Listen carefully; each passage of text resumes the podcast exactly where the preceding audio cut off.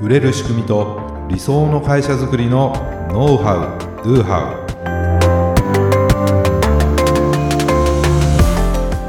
ウこんにちはビズクリエイトの渡辺です。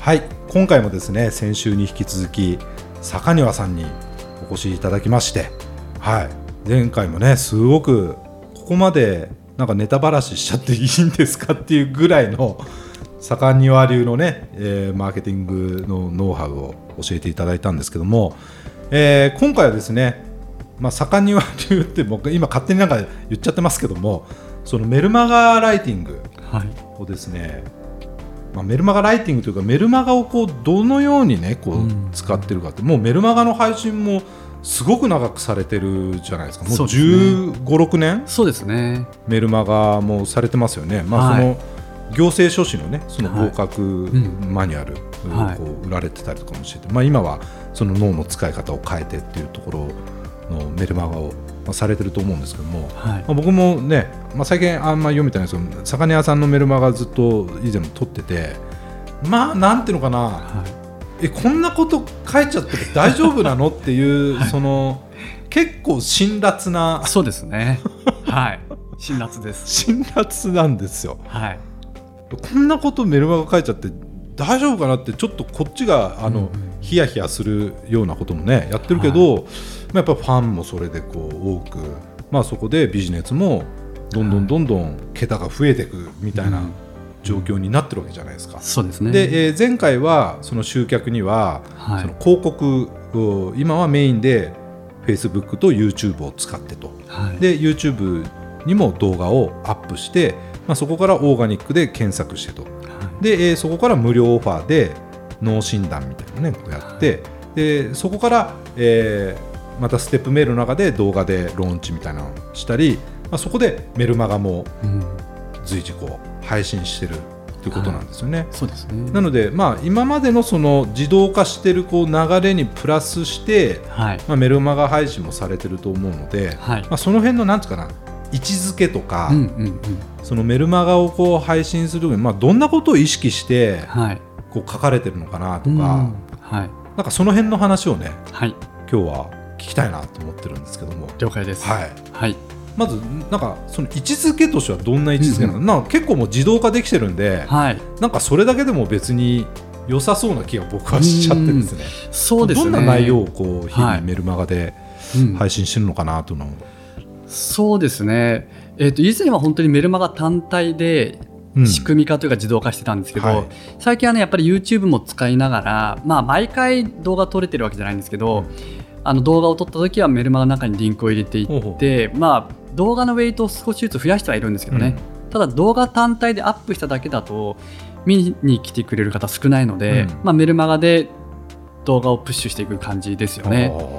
あとはそのステップメールでシナリオ化しながら常にシナリオつそのステップを追加していってる感じですよね。うん、とは言っても要は溜まっていくじゃないですか。要は溜まっていくって待機状態になる、はい、最後まで生き生き切った人に対してもまた追加追加で新たな情報を配信していってるんですよね。なのでステップを増やしていってるっていう感じですかね。そのステップメールのステップを増やす時っていうのは、はい、えっと、それはスペステップメール用として追加してる感じなんですか、はい、またはそのメルマガで配信したものをステップメールに追加していってるって感じですか、うん、そうですね、えーと、メルマガで一斉配信したものをステップに追加していってるって感じですね。なるほど、はい。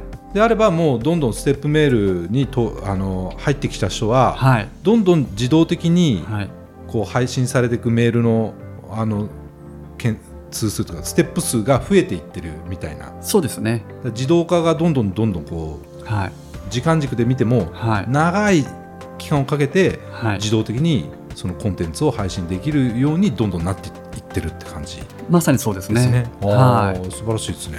はい、それは、うん、あれですかメルマガを配信するたびに追加する感じなんですか、そうですね。メルマガを配信するたびに追加していってますね。じゃあもうテップ自体って相当な数になって相当な数ですね。何百とか。何百とかですね。ああはい。じゃあもうそこはもう解除され されるまで、はい、もうずっとずっと。自動的に、はい、もう送られていくと。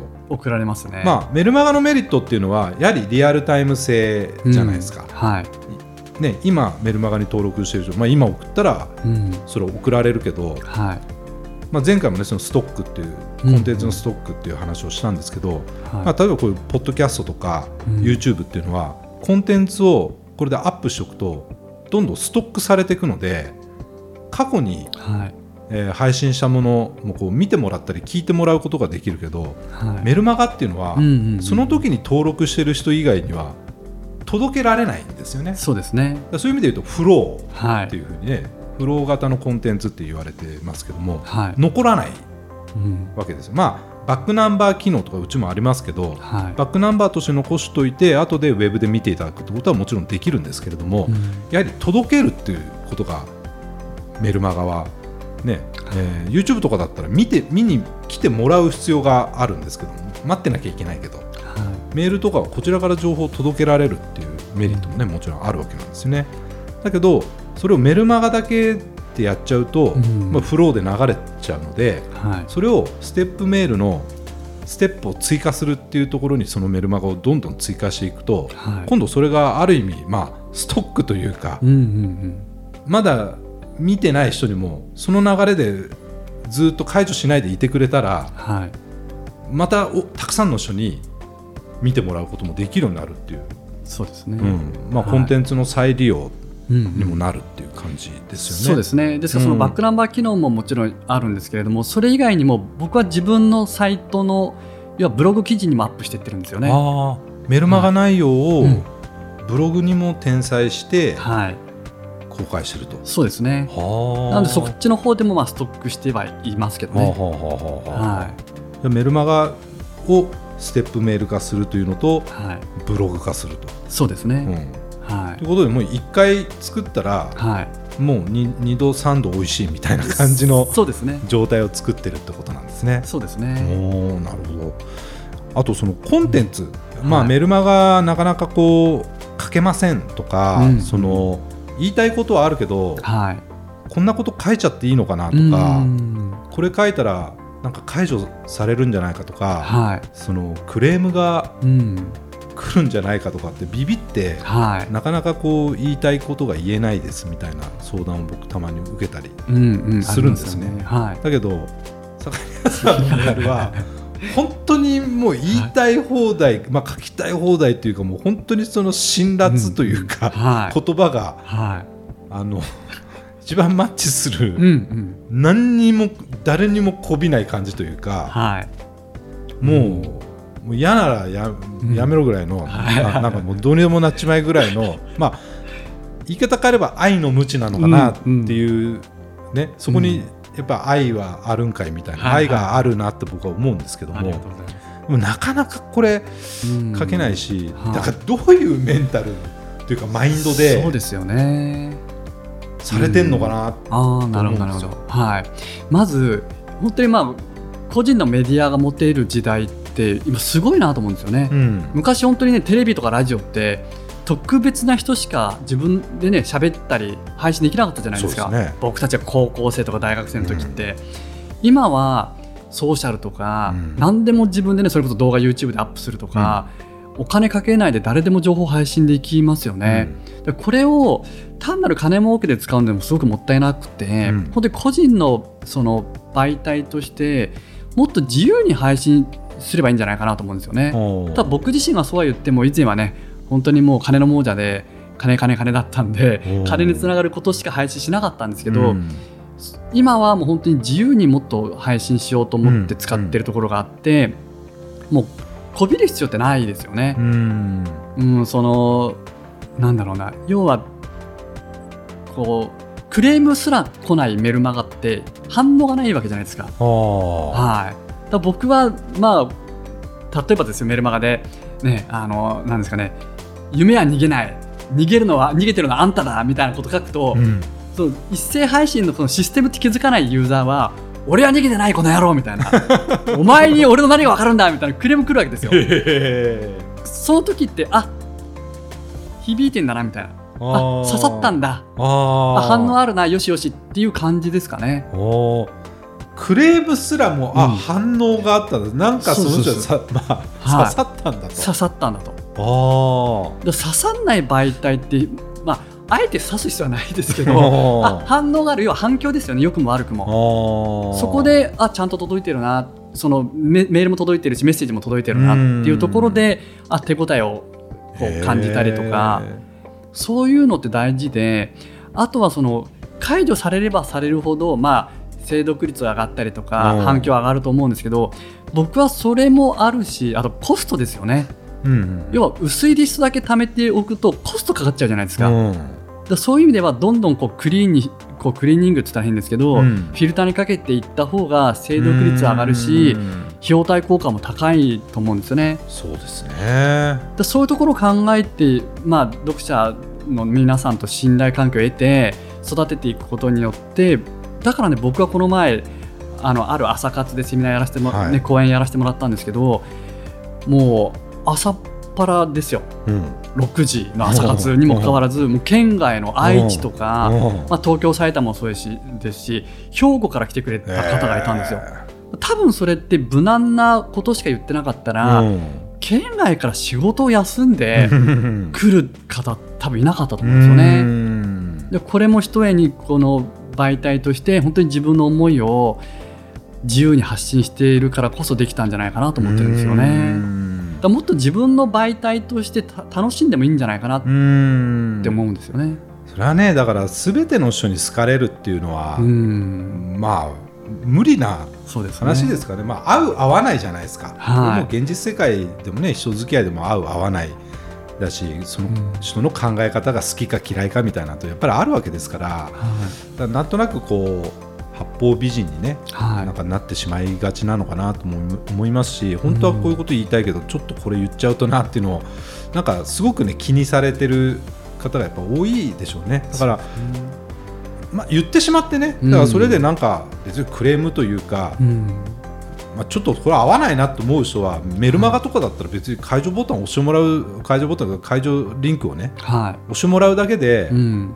別にクレーム来なくてもうん、ねもう一切情報届けないで済むようになるわけですからそうですね。まあ、そういう意味で言うと自分の考え方とかはい。ろんなそういうものにこう共感してくれたりいいなと思ってくれる人だけがい、はい、残ってってもらうのが本当は一番いいと、そうですね。まあ、そうに思えるかどうかとそうですいうね。とこなんですかね。はいまあ、あとクレーム来たりとかそういう人は別にこっちから解除もできるじゃないですか,、はいはいはだからそれで解除もできますしあとそのビジネスだけではなくて、い。うん僕は以前こう寝たきりで水が飲めなくなった時期があったんですよはでその時に今まで体調が悪いって言えなかったんですよで八方下がりになった時に誰か何か情報持ってないかなと思った時に使ったメディアがメルマガだったんですよ。実は僕こういう状態で寝たきりで水を飲めなくなっちゃったんですけどもしこういう情報を持っている方が身近にいたら、うん。紹介してくれませんかっていう情報を出すこう配信するときに使ったのがメルマガだったんですよ。だから単にこうビジネスライクじゃなくて本当に自分が困った時に助けてくれる人とのつながりにもなってるんですよね。うーん。そういう意味ではね僕はあこうやってメルマガとか、まあ、LINE もそうですけどこういうつながりを持って持っておいてよかったなってその時は思いましたね。んなるほどね。まあ、そこから直接ねこう社会復帰につながるようなあの人脈とかっては得られなかったんですけどうんただそういう媒体を自分が育てて持っているっていうことがやっぱり財産にはなりますよねな。るほど。はだからまあ あの言いたいことを言ってというか、まあ誰にこびることもなくい、はいあの情報をね発信されていく中で、はい。やはりその盛んにはファンがはい。どんどんこううん作られてってるんだろうなっていうのを思うんですよね。だからそのストレートな物言いというか、やっぱりバシバシこう切ってくれるというか、うん。まあわかんないですよ。自分の甘えみたいなところをね叱ってくれるとか、うん、うん。そういうなんかなんだろうな僕のイメージですけど、はい。まあ、学校でもなんか怖いけどいい先生好きな先生なんかいいいるじゃないですか、はいいますね。はい。でも当たり障りのない先生のことってあんま覚えてないんですよね、はでもめちゃくちゃ厳しいけど、いうん。でもすごく生徒思いのいい先生ってなんかずっと残ってるしやっぱり怖いしし嫌だなってその時思ってるけどでもなんか好きだなっって思ってたりもする、なんかね僕そんなイメージなんですよあなるほど。坂宮さんの。ありがとうございます。はい。はい。そうするとなんかうん。いつもこういただいてるから、い。何かあったらこうやっぱ応援したいとか返したいと思ってる人がメルマガの読者さんに多いのかなっていうイメージああなるほどなるほど。を結構持ってるんあありがですよとうございます。だから、はいもっとこうバシバシ切ってもらいたいみあたいな そういう人も多いのかなってあえっ、とでもね昔とねそれ切り方は変わってきましたね。へー昔はやっぱり病んでたんで僕自身が。だからこうなんですかね鎧を身にまとって自分を守るために自分を批判してくれる人を切り捨ててた感じでしたね。ただ今はそういう思考が整って逆に今フラットニュートラルなんですよ常に。だから今敵だと思ってる人っていないんですよね。常にその人の中にある可能性に訴えてるだけなんで、ううん特にこう無理して辛辣なことを言ったりとか 切ってるっていうわけではなくてね。届け方として なるほどなるほど、そういうテイストの時もあるよっていう感じですけどね今は。僕はそのイメージしかなんかもう 持ってなかったなるほど。確かにそのイメージ強いですもんね。はい。あの、はいちょっとすいません。最近のあれとちょっと違ってるかもしれないんですけど。以前はそうでしたね。うん。はい。でもそれだから、うん。あえてそういうキャラでいこうじゃなくてそれが自然な魚屋さんはい。自身ね、そのものがこうなんか現れてるんだろうなっていうのがあるから、なんか変にこう作られたキャラでもないし、はなんか本当にこういうん。なんかねあのはけ口になってるってわけでもないし、はい。うん。だからブランディングっていう言葉があるからそれ意識しすぎるとやっぱり疲れちゃいますよそうねですね。本来の自分じゃない自分を演じてうん。どんどん疲れていっちゃうんですよね。なんか自然体はい。でね、やっぱりこうやってみて、うん。まあ、それでいいよって言ってくれる人と、まあ、お付き合いすればいいんじゃないっていう、そういそう。感覚ですかね。はい。うんうんまあ、でもそれね大事だと思います、大事ですうんよね。、無理にねいなんか、あのいい顔してうん。なんかそのリスト数を増やさなきゃとかはうん解除されたくないってもちろん思うんですけれども、うんしょうがないですからい。そうです素をね。出して嫌だって言われたらもうしょうがないじゃないですかってことですよね。はい、そうです。そうです。うん後になってからね、思ってた人と違うって言われてクレームになった方が辛いじゃないそのですか。方が辛いですね。いや、そっちの方がね、お互いが多分ね、あの不幸になりますね。確かに。自分も作って。ね、お金になると思ってや演じててで向こうは信頼してお金払ったのに思ってたの違うって言われちゃうとお互いにやっぱ不幸ですよね。確かにね。はい、それでそれでお金を返してごめんなさいって済めばいいですけど、うん。中には金の問題じゃないって言ってごねる人もいるんではそれがあっちの方がもうよっぽどお互い不幸ですよね。ん。はい。なるほどね。うん。まあこれね、あのーリスナーの方にもね、こう情報発信をされてる方っていうのもね、もうたくさんいらっしゃると思いますし、うん。あのメルマガとかね、YouTube、まあ、なんそうなんですけども、はい。まあやはりね、多少はそのやはりそのキャラうん。を作るとかってもね、あるかもしれないですけどね、でも、はい。偽りの自分って、うまあそれも自分なんだと思えてたらいいのかもしれないですけどね。そうですね。なんか偽りの自分感を持ってやってるとやっぱり続けられないんだろうなっていうのはね。そうですね。だから偽りの自分をこう作って演じるっていうよりは見せるところと見せないところをはっきりさせるっていうぐらいでいいんじゃないかなと思うんですよね。全てをさらけ出すっていうよりは、はい。やっぱり自分が提供する価値にこう沿ってはこの部分は出すけど、はい。ここは別に出す必要ないなっていうところは出さないい、そうですねはあー。あそれはすごくいいい、そうですね。だブラランディングを最初そういうふうに捉えた方が無理がないと思いますね。僕はもう今全部出しちゃってますけど、はい。それでも残ってくれる人だけでお付き合いできればいいと思ってるんで僕は出しちゃいますけどそこはやっぱ怖いとこってあると思うんですよ最初は。だとしたら自分はここまで出すけどここから先は出さないっていう線引きでいいんじゃないかなと思いますけどね。ね。はいまあ、そこがなんとなくちゃんと線が引けたり明確になると、はい。やはりメルマガでじゃあ何書こうかなと。うん、どんな感じで伝えようかなっていうのも多分そんなにブレがなくなってきたりとかそうですね。自分の考えとかをこうん。うストレートにはい。出せるようになったりとか伝えたいことを伝えられる、まあ、これメルマガだけじゃなくて他のメディアでもそうですよね。SNS でも動画でもそうですけど、はまあ、こんなこと言ったらこんなこと書いたらっていうのをそんなにい、うん気にしないで、そうですね。すっとこうやれるようになったら、まあ、はい効率もいいですし、そうですよね、うんストレスがないですよね。ストレスがないですよね。はい、まあまあビジネスやっててね、うんいろんなストレス皆さん抱えてるかもしれないけどできるだけストレスはねない方がいいですしはい自分がやりたいことを言いたいことを言えないストレスってめちゃくちゃでかいし何のためにやってんだろうなっていうふうに思ってきちゃいますよね多分ね。そうですね。うんいやまあすごくねあの参考になるお話を聞かせていただきましたなので、まあ、メルマガのねそのうん使い方っていうのもね本当に、えー仕組みとしてまず作っていくっていうのもいいですしはい。で書く内容も、まあ、坂庭さんのね今日のお話も非常に参考になると思いますのでちょっともうちょっと自分を出してみようみたいな感じで、はい。皆さんも一回ね試していただいて仮に何か言われたとしてもあ刺さったなはい。反応があるってことはいいことなんだとそうですね。置き換えてね、はい捉えていってもらうと、うんもっとこうメルマガとかも楽しくね日々やれるようになるんじゃないかなっていうふうに、はい、はい。思いますもっとねたくさんこう聞きたいんですけれども、えーまた機会をねはい作ってまた坂根さんからはいろいろとこうあの引き出してぜひぜひいき。たいなというふうに思います。ネタのね作り方とか出し方もね。あいいですると思うんね。はい。またぜひあの一緒にね、こういうはいあ僕の番組にも出てもらいたいなと思うんですけども、えー今日のね、えーポッドキャストも聞いて、坂根屋さんってどんな人なんだろうと、より興味をね持った人も多いと思いますので、えー何でしたっけ、健康オタクはい。坂庭と。はい。YouTube で検索して。YouTube でね、えー坂は上り坂の坂におはい庭の庭、ね、健康オタク坂庭と検索していただくと坂庭さんの YouTube のチャンネルが出て、はい。まあ、そこに、えー公式サイトのそうですね。URL とかはい。もありますんでねあのぜひ動画もいろいろ見ていただいたりねあのメールも受けてもらってはい。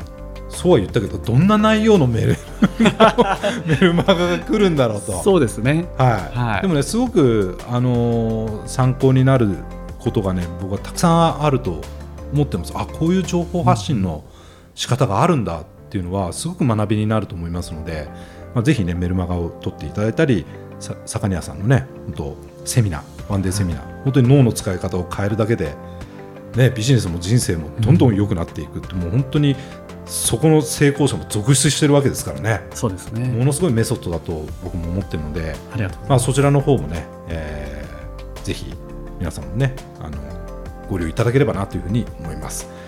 はい、というわけで坂庭さん、まあ、2回にわたってですね、ご出演いただきましてありがとうございます。いえこちらこそはい、また機会があったら、はいぜひよろしくお願いいたします。はい。ありがとうごはい、あざいます。りがとうございました。